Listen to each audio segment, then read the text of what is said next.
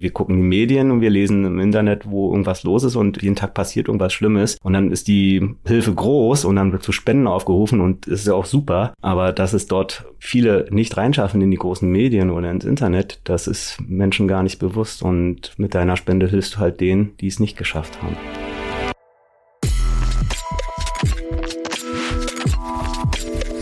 Willkommen bei Studio 36 Presents, dem nachhaltigen und sozialen Podcast aus Kreuzberg in die Welt.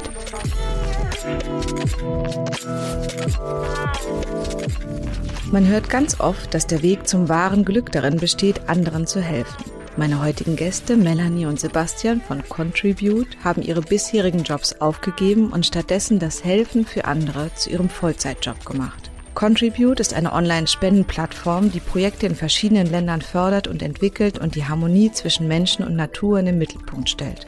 Was Melanie und Sebastian dazu bewegt und ob sie sich bei dem, was sie tun, glücklich fühlen, erfahren wir in der heutigen Folge. Hallo ihr beiden, schön, dass ihr da seid. Hallo Nike, vielen Nike. Dank für die Einladung. Manchmal frage ich ja, ob die Menschen, die hierher kommen, es auch gut finden. Bei euch war es ja relativ einfach. Wir sind ja Nachbarinnen. Genau. Ja, genau. wir sitzen, wir sitzen hier zusammen im schönen Kreuzberg, Kreuzberg 36 und sind quasi ähm, Mitbewohner im gleichen großen Hinterhof. Ne? Korrekt, ein Hof weiter. Ein Hof weiter. Ja, hier sind ja auch relativ viele ähm, auch nachhaltige Unternehmen und kleine Gründungen und eben auch ihr mit eurer Neugründung. Melanie, du hast früher ein Hostel betrieben. Mhm. Das heißt, du hast dich eben viel damit beschäftigt, wenn Menschen ähm, ankommen, reisen, bei dir unterkommen. Was genau hat dich denn zu der Idee bewegt, jetzt eine Spendenplattform zu machen? Ich war mein Leben lang schon viel auf Reisen, war auch viel in gemeinnützigen Projekten unterwegs, vor meiner Hostelzeit, während der Hostelzeit. Und immer wieder ist aufgefallen, dass kleine Hilfsprojekte, die eben kein großes Marketingbudget haben, dass die eben nach Aufmerksamkeit suchen und die auch brauchen, weil sie ansonsten keine Förderung natürlich bekommen. Aufgrund dessen war dann im Zusammenhang damit, dass die Arbeit im Hostel irgendwann für mich zu Ende war, aus persönlichen Gründen und auch aus geschäftlichen Gründen, haben wir, Sebastian und ich, uns dann dazu entschlossen, wir gehen in den Bereich, wir versuchen eine Spendenplattform zu gründen für kleine Hilfsprojekte, die eben ansonsten das Raster fallen, die noch keine Unterstützung haben von großen Unternehmen oder von Regierungsseite und dass wir versuchen, die Aufmerksamkeit auf diese Projekte zu lenken.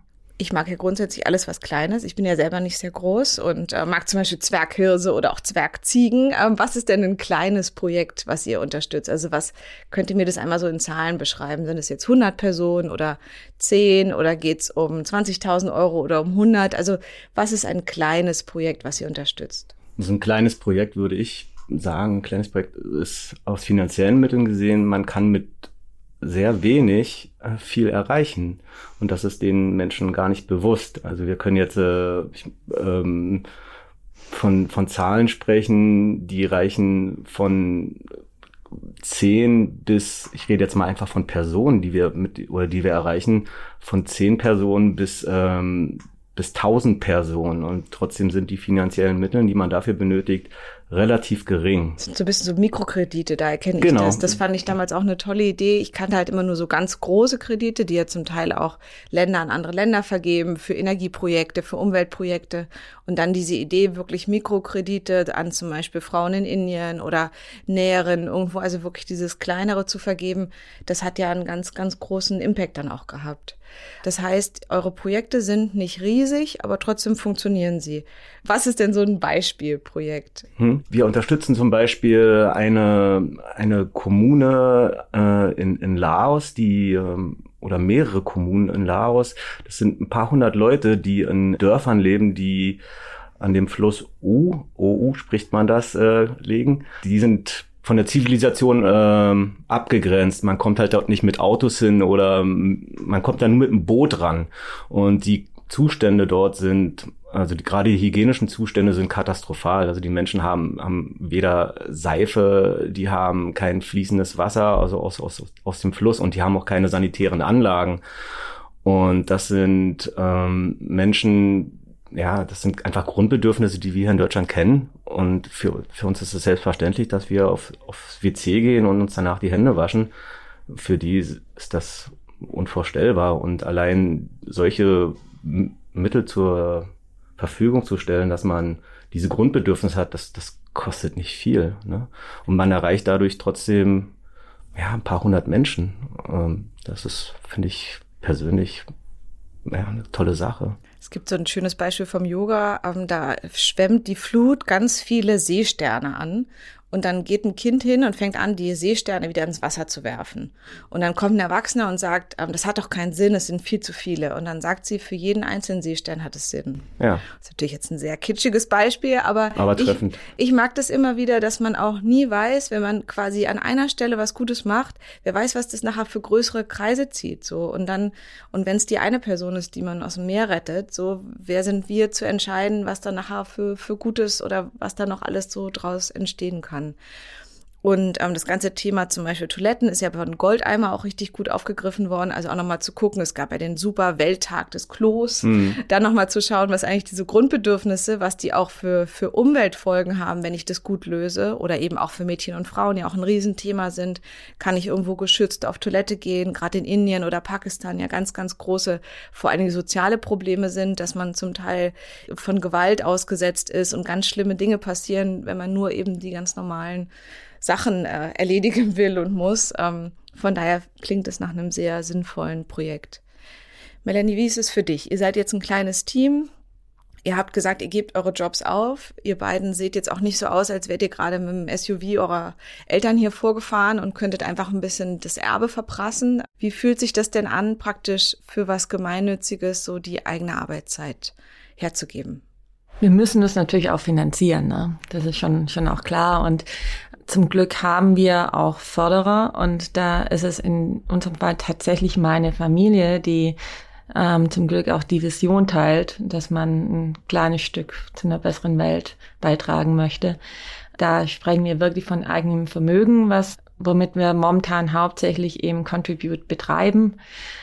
Ansonsten ist es natürlich klar, was wir tun, ist ähm, im größten Sinne, es ist gemeinnützig oder es ist wir sind kein gewinnbringendes Unternehmen. Wir machen momentan keine Gewinne. Die Spenden, die wir eintreiben, sind noch nicht genug, dass wir daraus alle Projekte dadurch finanzieren können, dass wir uns selber finanzieren können. Das wird alles aus eigenen Mitteln geleistet, auch die Gehälter. Am Ende des Tages ist es aber so, dass es für mich die beste Entscheidung war. Und dass ich mich gut damit fühle. Und das hat natürlich auch immer egoistische Gründe. Eine gemeinnützige Arbeit lebt eben auch dadurch, dass man eben auch sein Selbstbewusstsein durch Hilfe eben auch teilweise erhöht. Das, das weiß jeder, das ist auch so. Ne? Deswegen ist eben gemeinnützige Arbeit auch immer eine Win-Win-Situation ähm, dass eben durch die helfende Hand eben dann wirklich auch die andere Seite dann eben Nutzen draus nehmen kann.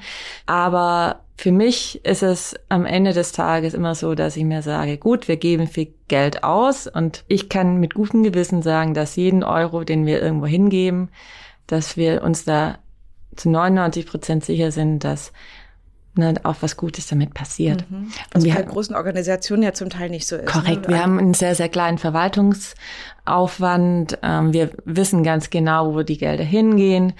Unsere Projekte werden ausgesucht von Sebastian und einer anderen Kollegin, die sich wirklich sehr, sehr viel Mühe geben, ähm, um die Projekte zu finden, langen Kontakt davor haben mit den Leuten, ähm, bis wir dann schlussendlich diese Projekte auf unsere Webseite setzen ist ein langer Vorlauf da, dass wir auch wirklich sicher gehen können, dass es ein Projekt ist, das für uns Sinn macht, mit denen wir zusammenarbeiten können und wollen.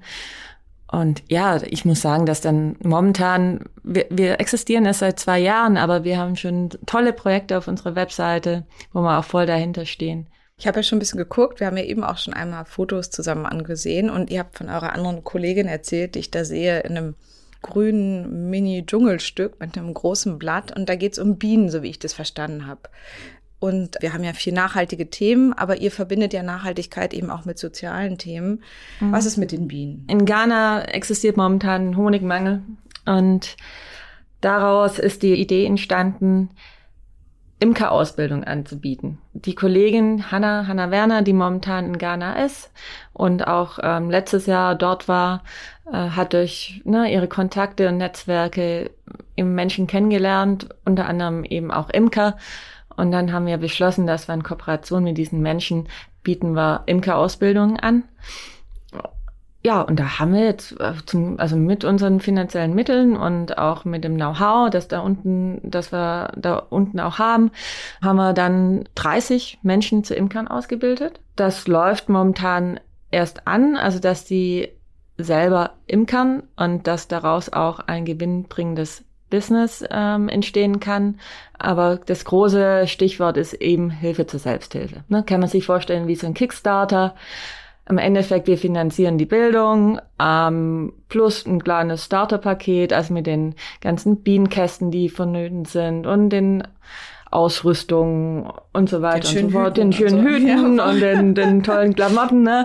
Genau, und ja, das, das haben sie jetzt alles und dann schauen wir mal. Und ähm, wir sind sehr positiv und hoffen, dass wir die nächste Runde starten können ähm, mit, ein, mit dem nächsten Ausbildungsjahr. Und ja, also das ist, und auch das, ne, das funktioniert mit relativ wenig finanziellen Mitteln.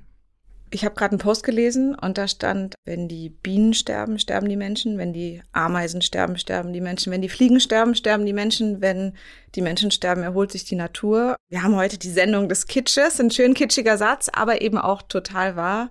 Und ähm, wir wissen zwar, dass nicht nur Bienen jetzt Pflanzen bestäuben, aber ein ganz, ganz wichtiger Teil eben des Öko, der Ökosysteme überall auf der Welt sind, unabhängig davon, dass Honig auch sehr gesund ist. Nicht vegan, leider oft auch schlimm hergestellt, aber sagen wir mal Bio und fair hergestellter Honig ist eben auch ein ganz besonderes Naturprodukt. Ja. Von daher klingt es nach einer wichtigen Geschichte. Sebastian, ihr macht ja zum Teil auch Sachen, ähm, Projekte, wo ich so ein bisschen, also das mit dem Honig fand ich schon toll. Ich liebe ja auch Honig, lebe fast vegan, aber den Honig, ich kann ihn nicht richtig lassen. Aber ähm, ein Thema, was uns alle ja auch immer wieder umtreibt, ist das ganze Flüchtlingsthema. Und ähm, eine Freundin von mir, die ist in in Moria und das sind irgendwie Geschichten, die man kaum fassen kann. Da gibt's aber auch Probleme, die mir gar nicht so klar waren. Was hast du denn erlebt, als du bei einem eurer Projekte vor Ort gewesen bist? Genau, du hast gerade Moria erwähnt, was ja jeder der Zuhörer auch kennen sollte. Den Ort hat jeder schon mal gehört. Äh, wahrscheinlich hat aber noch niemand was von Mela gehört. Mela ist ein äh, Flüchtlingslager in, in Nordthailand in der Provinz Tak, eine von 80, ungefähr 80 Provinzen in Thailand, äh, liegt direkt an der Grenze zu Myanmar äh, und dort gibt es ein Flüchtlingslager, welches ich äh, ähm, im März besucht habe. In diesem Flüchtlingslager leben 50.000 Menschen der ethnischen Volksgruppe der Karen. Karen ist das sogenannte Bergvolk die sind halt heimatlos, die sind aber seit tausenden von Jahren in, genau in dieser Region dort beheimatet, haben aber keine Nationalität. Und, Und ähm, warum sind die jetzt plötzlich da? Aufgrund ihrer ethnischen Minderheit, aufgrund äh, ihres Glaubens, wurden die von der myanmesischen Seite vertrieben, sind dort, werden, werden vertrieben, werden umgebracht, also was einem gar nicht bewusst ist und müssen fliehen und fliehen deshalb ins sichere Thailand. Ähm, dort werden sie aber auch nicht akzeptiert, sondern nur toleriert als Flüchtlinge. Die haben dort keine Rechte, die werden dort ins, in einem Lager eingesperrt, dürfen da nicht raus, dürfen nicht arbeiten sind dort nur geduldet, aber sind dort auf jeden Fall auf der sicheren Seite und müssen nicht fliehen vor, vor der Militärjunta von Myanmar. Das Flüchtlingslager, welches ich besucht habe, ist das größte. Es gibt in der Region drei oder vier insgesamt. Äh, dort leben 50.000 Menschen auf einer Fläche von sechs mal sechs Kilometer. Wie groß ist das ungefähr? Ich kann mir das immer so nicht so richtig vorstellen. Ist das so ein Häuser? Nee. nee. Wie viel ist das so sechs mal sechs Kilometer? Was würdet ihr sagen? Das ist hier äh, Kreuzberg, so Kreuzberg, Kreuzberg mhm. ne? Vielleicht ein bisschen, bisschen mhm. kleiner sogar mhm. eventuell. Und das muss man sich jetzt auch so vorstellen. Also das, man kennt jetzt die Flüchtlingslager aus den, aus den Medien, aus, aus dem Jemen oder aus Moria, wie du erwähnt hast. Ne, man kennt das da mit diesen Plastikzelten und die katastrophalen Zustände. So ist es nicht. Also so hatte ich es mir auch vorgestellt. Ich war noch nie im Flüchtlingslager, ich habe aber die Bilder aus den Medien im Kopf gehabt. Und ähm, als ich dort war, war ich, ja, ich habe ein ganz anderes Bild vor Augen gehabt. Und als ich es gesehen habe, man muss sich das so vorstellen. Also für mich war der Eindruck, als wenn ich jetzt von einer Großstadt äh, in eine Favela nach Brasilien fahre. Ne, so sah das aus. Also man hat dann am Berghang ist das gelegen, dieses Flüchtlingslager eingegrenzt, eingezäunt und dort sind dann dicht an dicht selbst gebastelte Hütten, teilweise aus meistens aus Holz und auch aus Plastikfolien Dort herrscht, äh, in diesem Lager herrscht eine richtige Ordnung. Also gibt es einen Bürgermeister, gibt es eine Schule, einen Kindergarten und so weiter und her. Die organisieren sich alle selbst dort drinnen, was super ist. Ähm, aber die sind halt zum Nichts zum ver verpflichtet. Ja? Die können nichts machen. Also die haben, die haben kein, auch nicht arbeiten. Die dürfen nicht arbeiten, die haben kein genau. Einkommen. Ähm, und dadurch herrscht natürlich sehr, sehr viel Frust bei diesen Menschen, weil die jetzt auch nicht wissen, ja, wo können wir hin? Wir können jetzt nicht zurück, da wo wir herkommen. Wir sind jetzt hier verpflichtet, wir dürfen aber nicht raus und haben keine Rechte. Und dadurch ähm, ist der Missbrauch von Drogen und Alkohol gerade bei den Männern äh, sehr, sehr groß und die Gewalt äh, gegenüber Kindern ist auch extrem groß. Und es gibt dort eine Organisation, die ich kennengelernt habe, ähm, mit denen ich vorher im regen Kontakt war und die habe ich dann besucht und wir haben uns das angeguckt. Diese Organisation setzt sich gegen diesen Missbrauch von Drogen und Alkohol ein. Die haben dort ein. Mit welchen Mitteln machen die das? Die also machen das äh, auf ganz traditionelle böhmesische Art und Weise. Also böhmesische Medizin kommt ohne äh, Medikamente aus. Die machen Wassertherapien, Gesprächstherapien, Yoga, ähm, nehmen viel Naturprodukte zu sich und fast wie hier in der LPG. Genau, ein bisschen. Und die machen halt zwei äh, Zyklen pro Jahr. In einem Zyklen sind ungefähr 130 Klienten, die dort dann in diesem Center, was direkt im Flüchtlingslager ist, ähm, sind und dort behandelt werden für ein halbes Jahr jeweils und ja, Erfolgsquote ist deutlich größer als die, wenn man jetzt äh, von einer normalen Suchtklinik ausgeht. Also da gibt's Studien drüber. Ich habe mir das auch alles angeguckt und habe mit den Menschen geredet und das hat für mich total Sinn gemacht. Und es hilft mit Mitteln von das vor hilft Ort mit Mitteln, nicht mit irgendwas, was wir genau, uns Genau, das hilft mit wirklich traditionellen alten Mitteln. Ich war da auch sehr, sehr skeptisch gegenüber, weil das für mich äh, unvorstellbar war, sowas. Aber wenn man das mal gesehen hat und sich dann mit den Menschen unterhält, dann und sich dann auch, es gibt ja wirklich Belege dafür, wenn man sich das anguckt, dann sieht man das auch und ähm, war für mich sehr, sehr überzeugend. Und die Menschen, die dort arbeiten und die Menschen, die dort geheilt werden, also es sind im Jahr ungefähr 300 Menschen, 300 äh, meist männliche Personen, die unterstützen wir mit den Grundnahrungsmitteln für ein Jahr in zwei Zyklen und werden dann wirklich Lebensmittelkonvois hingebracht in das Lager. Da haben wir auch ähm, die Beweise für gekriegt. Wir werden halt auch abgedatet von denen, kriegen Berichte und Fotos, dass das auch alles Hand und Fuß hat. Ich habe ja auch angeguckt, wie die das zusammenstellen. Ja, und habe mit denen gesprochen. Und ja, das ist jetzt so im ich würde sagen, es ist der, der Rahmen der humanitären Hilfe, die wir auch leisten. Also was auch super, was nicht vergessen werden darf. Ich habe bei euch gelesen, dass ihr sprecht von Brücken zur Selbsthilfe. Mhm. Und ich finde, das klingen ja beides auch die Beispiele, dass ihr jetzt nicht nur Geld gebt, was ja manchmal auch total Sinn macht, aber ihr scheint ja quasi kleine Motoren anzuschmeißen, die danach auch länger laufen und eben die Menschen auch länger hoffentlich unterstützen. Was bewirken ist, glaube ich, die, das, das, das, was bei rauskommt. Das ist halt, äh, das, das ist, das ist halt für mich so, was mich auch antreibt, ne? dass man im Endeffekt sieht, man hat geholfen. Also, dass man es auch wirklich erkennt, das ist für mich sehr, sehr wichtig. Ihr habt mir im Vorgespräch gesagt, dass ihr davon ausgeht, dass fast 85 Prozent der Spenden ankommen. Was Ex ja exakt 85 Prozent, mhm. 15 Prozent behalten wir uns ein als Verwaltungskosten, um unsere Verwaltungskosten und unsere Gehälter decken zu können.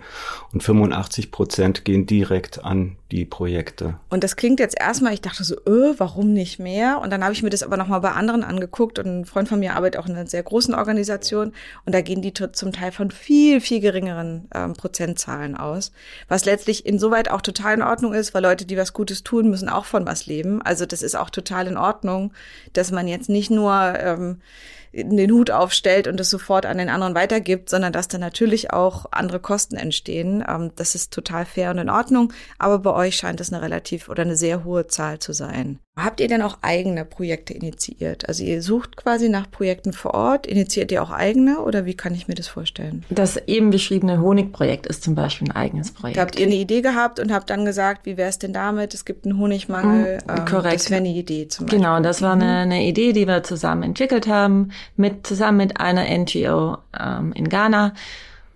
Genau, das, ähm, das stellen wir auch auf der Webseite als eigenes Projekt dar. Und Melanie, wenn ich jetzt überlege, man sollte ja so, wenn man quasi nach alten ähm, religiösen Maßstäben geht, so zehn Prozent seines Einkommens spenden. Wir alle haben jetzt ein bisschen Angst vor dem Winter, Kosten gehen hoch und alles. Trotzdem gibt's ja eine Summe, die man letztlich trotzdem auf dem Konto hat, wenn ich was spenden möchte. Was ist denn da so für mich drin? Vielleicht könnt ihr mich nochmal überzeugen. Ähm, also was, was kriege ich eigentlich zurück, wenn ich ähm, zum Beispiel Geld für Contribute zur Verfügung stelle?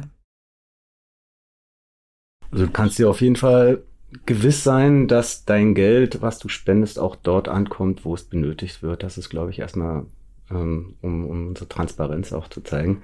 Apropos Transparenz äh, ist ein großes Thema halt auch gewesen, was wir im Vorgespräch mit anderen NGOs und interessierten Menschen gehabt haben. Wir sind gerade im zweiten Jahr unseres Tun und Schaffens und erst dann kann man sich für ein Transparenzsiegel bewerben, was wir jetzt auch gemacht haben. Und ein Transparenzsiegel äh, wird dann auch auf unserer Webseite präsent sein. Und das ist so der erste Eindruck, den man dann hat, auch, dass man wirklich sieht, äh, dass was wir machen, dass das alles auch sehr seriös ist und ähm, uns auszeichnet dafür, dass wir die Sache auch ernst nehmen. Ja, man kriegt das ja nicht einfach so, man muss sich ja auf gut Deutsch auch ähm, nackig machen. Nackig machen ne? Bin ich ja auch immer dafür, mhm. finde ich grundsätzlich find, voll gut. Ist, Für euch ist eigentlich super, perfekt vorstellen. Super, super, super wichtig.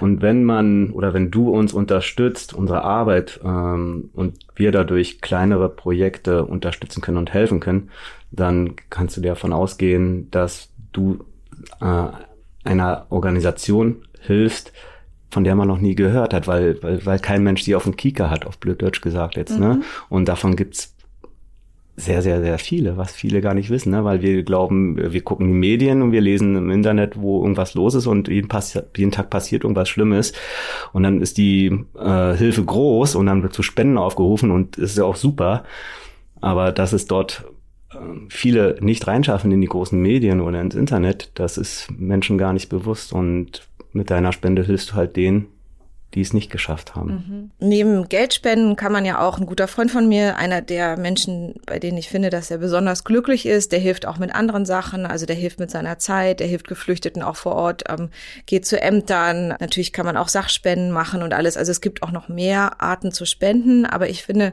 wenn man sich eure Projekte anguckt, da merkt man auch wieder, auch von den Bildern zum Beispiel, wie die Menschen sonst leben, dass man sich manchmal auch noch mal klar macht, ich stehe irgendwie morgens auf, bin ein bisschen grumpy, finde nicht die passenden Schuhe zu meinem Outfit, nerv, nerv.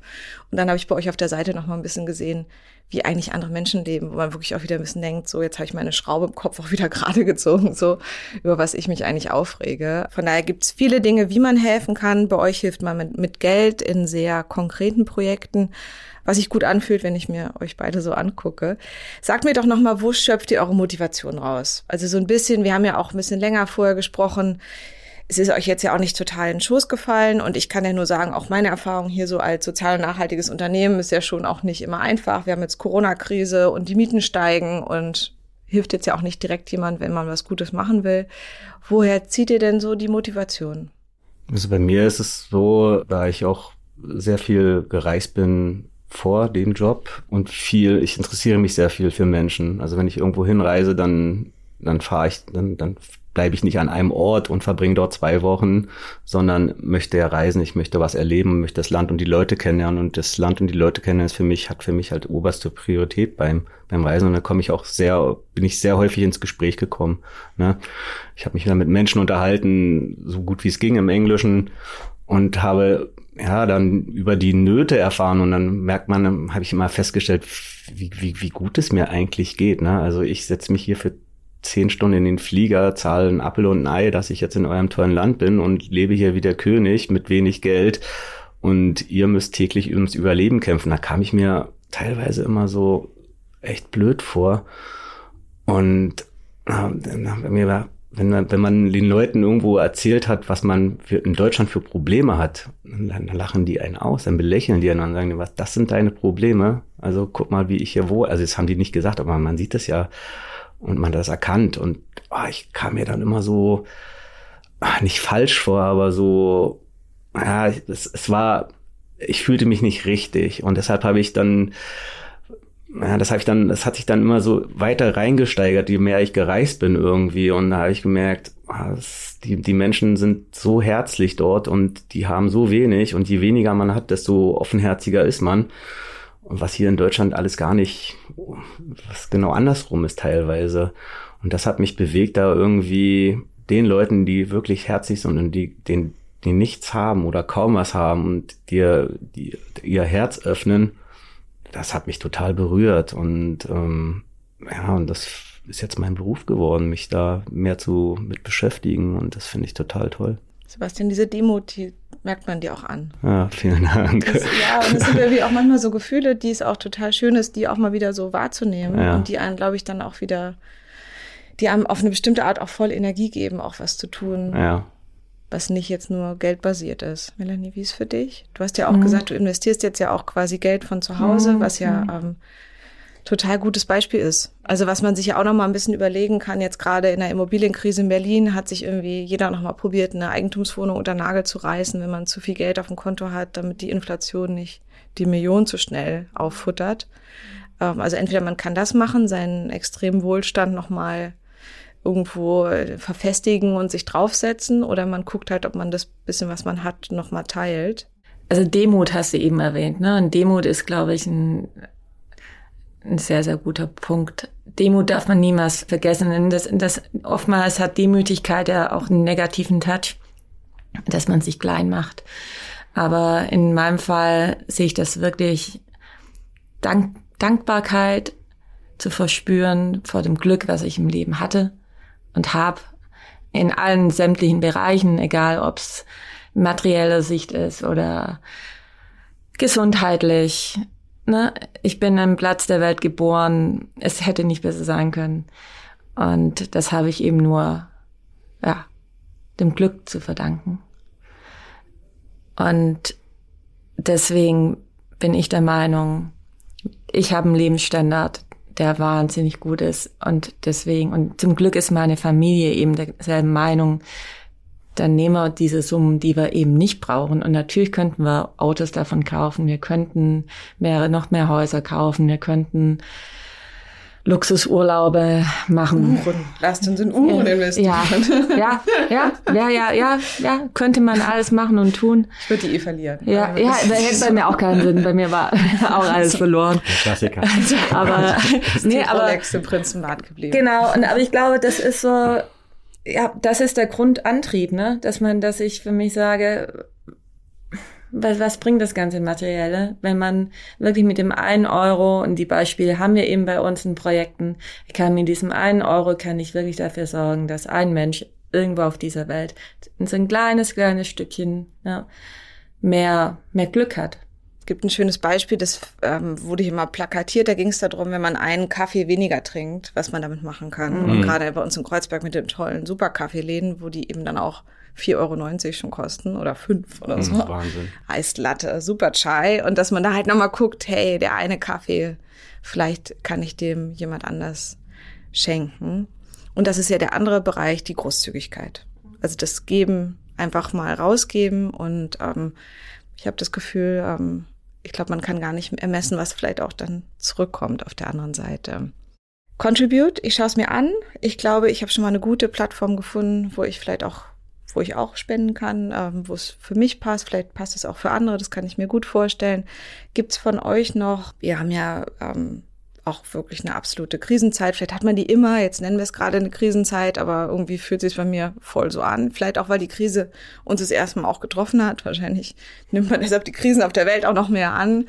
Was ist denn eine gute Nachricht? Also habt ihr eine gute Nachricht, wo ihr sagt, ähm, hey Leute, es gibt wachsende Flüchtlingsströme und Krieg in der Ukraine und den Klimawandel. Was ist denn eine gute Nachricht? Melanie Sebastian, was? Ich habe neulich in der Geo was Interessantes gelesen. Ich bin nicht so der modebewusste Mensch, aber ich bin, glaube ich, da die Ausnahme hier in Kreuzberg.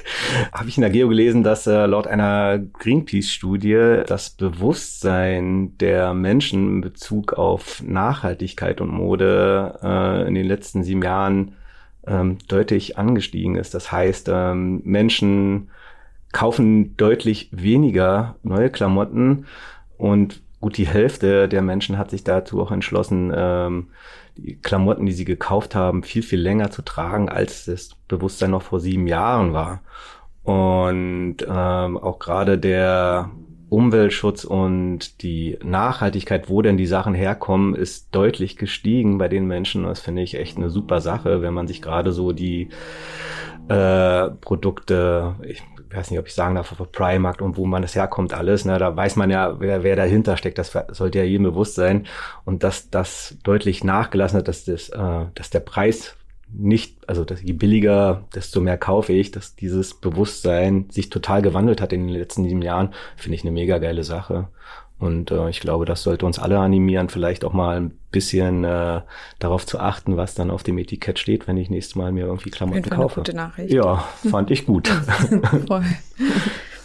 Melanie, hast du noch einen Buch- oder Filmtipp? Gibt's was, wo man vielleicht auch noch mal andere Kulturen versteht oder seine eigene oder ähm, irgendwas, was bei dir auf dem Schreibtisch Auf dem Schreibtisch liegt eigentlich immer ähm, Die Bibel. Das wäre jetzt auch eine schöne Das Antwort. Ich habe darauf ne? gewartet, hat bisher Aber- keiner als Buchtipp gesagt. Mhm, Aber so, so eh, Würde ich vielleicht auch ja, ja, ja, das ja. Podcast. Ich weiß es nicht so genau. Aber ein Buch, in dem es auch über Religion geht, lustigerweise, und zwar der Meister und Margarita. Das ist ein russischer Klassiker, so aus den 30er Jahren von ähm, Bulgakov. Das würde ich auf jeden das ist so meine absoluten Lieblingsbücher. Kurz umrissen ist eine Satire aufs ähm, Leben der 30er Jahre in Moskau in der ähm, Stalin-Ära. Und im Endeffekt kommt der Teufel nach Moskau in Menschengestalt und ähm, treibt seinen Unfug. So wie jetzt. So. Es ist, es, es, es, es, es ist wirklich, äh, aus diesem Grund denke ich auch an das Buch ähm, gerade, weil es hat schon, man kann gewisse Parallelen feststellen. Das Buch hat ganz, ganz viele Handlungsstränge. Es ist ein Klassiker, ähm, es ist ganz toll geschrieben und im Endeffekt geht's sehr viel um Gut und Böse, um Leben und Tod und das ganz, ja, das zwischen Gut und Böse gibt's auch viele, viele Zwischenzeilen und ähm, Nuancen und im Endeffekt, ja, dass Mut und Zuversicht oftmals dann doch die Lösung sind. Vielen Dank an euch. Sind wir bis zum Teufel gekommen. Ja. Perfekt. Ich warte Ja. schon lange drauf. Ja. In den Show Notes findet man wie immer zur Website natürlich von Contribute, zu euren aktuellen Projekten kann man sich bei euch auf der Website auch informieren, alles nochmal sehen. Ähm, ich wünsche euch ganz viel Glück für die weitere Arbeit. Wir werden uns ja eh auch im Hof sehen und, ähm, und auch sonst gerne. Und vielen, vielen Dank. Mir hat es auch ganz viel Mut gemacht. Mögen wir den Teufel herausfegen, wo auch immer wir ihn finden. Ähm, und ähm, vielen Dank. Ja, Vielen danke Dank, dir. Nike. Vielen danke. Dank.